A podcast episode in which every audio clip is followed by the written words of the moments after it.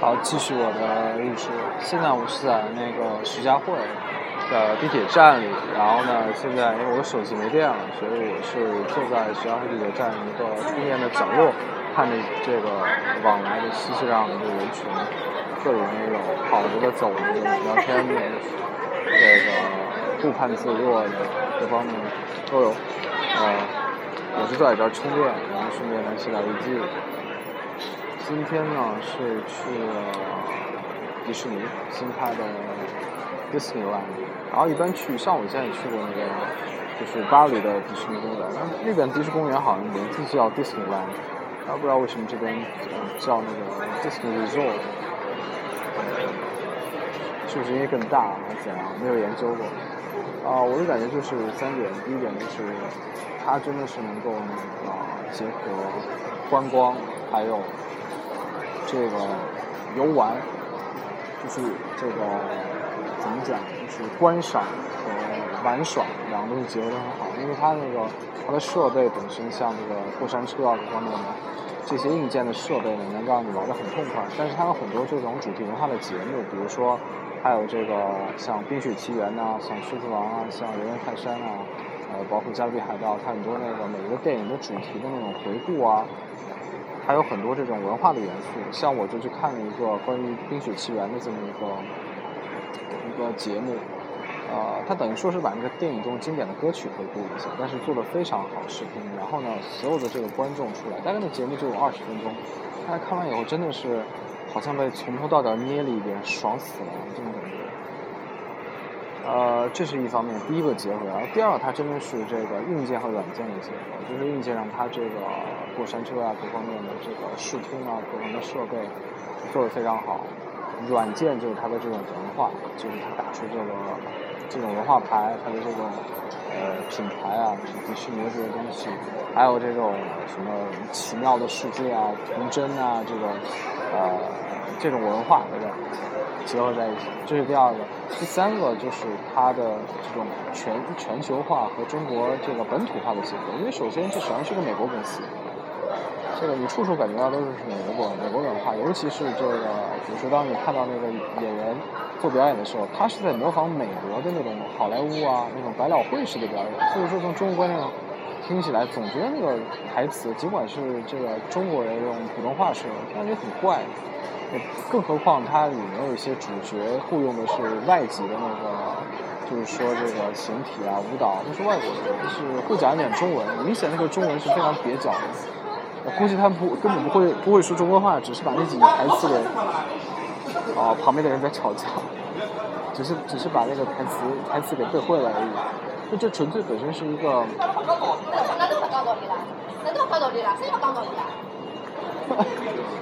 呃，本本身实际上是一个美国的一个公司，所以这是它的全球化，而且全世界像我说的巴黎的，呃，这个迪士尼，因为都基本差不多。但是呢，它有很多中国本土元素，比如说里面有一些中国的建筑，然后呢，它又加把这个中国的十二生肖和它的这个迪士尼文化结合起来，就它从迪士尼里面找了这个这个是这个鼠牛虎兔，福鼠手年寅寅虎卯兔，辰龙巳蛇午卯未羊。五马未羊，生和有鸡，戌火亥猪，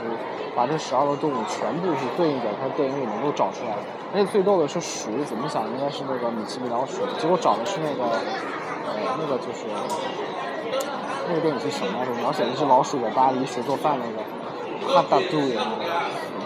那只老鼠，特别怪。那它有一些中国的元素在里面，呃，也包括那个橡皮美奇缘》那首歌《Let It Go》。他竟然翻译成这个随他吧，当时，当时他一说这个，让我们一起唱起那首歌随他吧，然后全场人都笑了，总之特别累，但是有些特别呃让我受不了的地方，比如说那个他那过山车，他的过山车呃硬件就是过山车，但是他用软件软文化包装一下，就所谓的那个七个小矮人这个矿矿工世界，就在地下的矿工世界，实际上就是一个过山车，哎，结果。足足排了两个小时的队，然后我前面有无数的人排着队都走了，我觉得有点太夸张了，真的是，呃，我觉得太夸张。但这个你也不能完全怪这个迪士尼，因为是人太多了。这个总的来说呢，我觉得迪士尼上海这个迪士尼是没有巴黎的大。啊，我很多在巴黎玩过的地方这儿都没有。嗯，期待它以后完全建成以后，看看那个时候我们再来一次。但是呢，这个真的是个暴利。比如说在里面吃饭，像我只是点点一碗面啊，所谓上海什么什么面，就七十五块钱。然后你要点一个鸟鼠的那个披萨，就八十五块钱。就我随随便便吃一顿午饭就两百多块钱。然后呢，这个买一包这个焦糖的爆米花是三十五块钱。然后一杯很普通大小的那个，就是街摊上卖三块钱、三块五的那种百事可乐要十五块钱，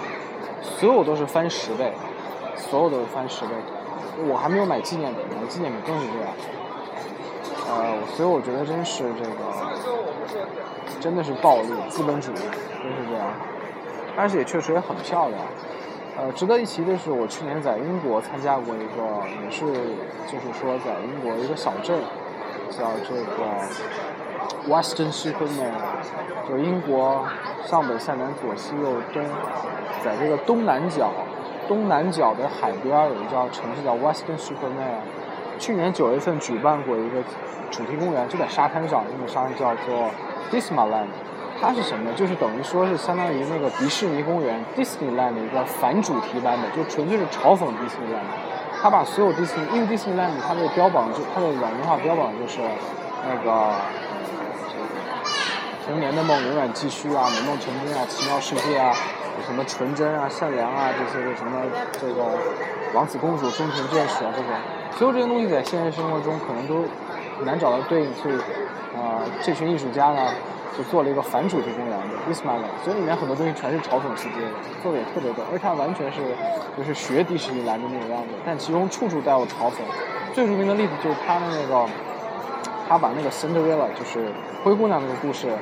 给做了一个现实版本。大家都知道这个上个世纪英国著名的这个戴安娜王妃，她呢是实际上是在外面这个开车的时候被一堆狗仔队给追踪，他为了甩狗仔队出了车祸。结果呢，这狗仔队在把这个戴安娜王妃间接害死以后，不但没有去这个赶紧去叫救护车，反而下车去拍那个车祸现场，非常惨烈的。所以他就把这个引入到了那个主题中。他就是他雕的那个雕题是什么？就是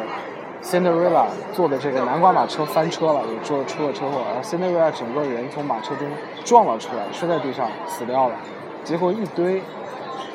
就是说完全现代那种穿着那种摩托车手的头盔。骑着摩托车的车手有一堆人，二十多个人围着这个车祸现场来拍照，这个这个是做的相当棒的。首先，Cinderella 和的南瓜马车是完全按迪士尼动画片的形形象来的，但是呢，那个拍照的那些摩托车手完全是现实模拟版本。然后整个的这个影射意味做得非常好。然后它是在一个小城堡内部，周围全是黑的，看上去非常棒。诸如此类，嗯我有我有机会可以把这照片放出来，呃，给大家看。是吧？这是一个很有意思的题目。啊，但是一天下来我也累坏了。你建议如果一定要去上海迪士尼的话，最好两天时间。好，明天呢将正式开始骑行。今天的日志就先到这里。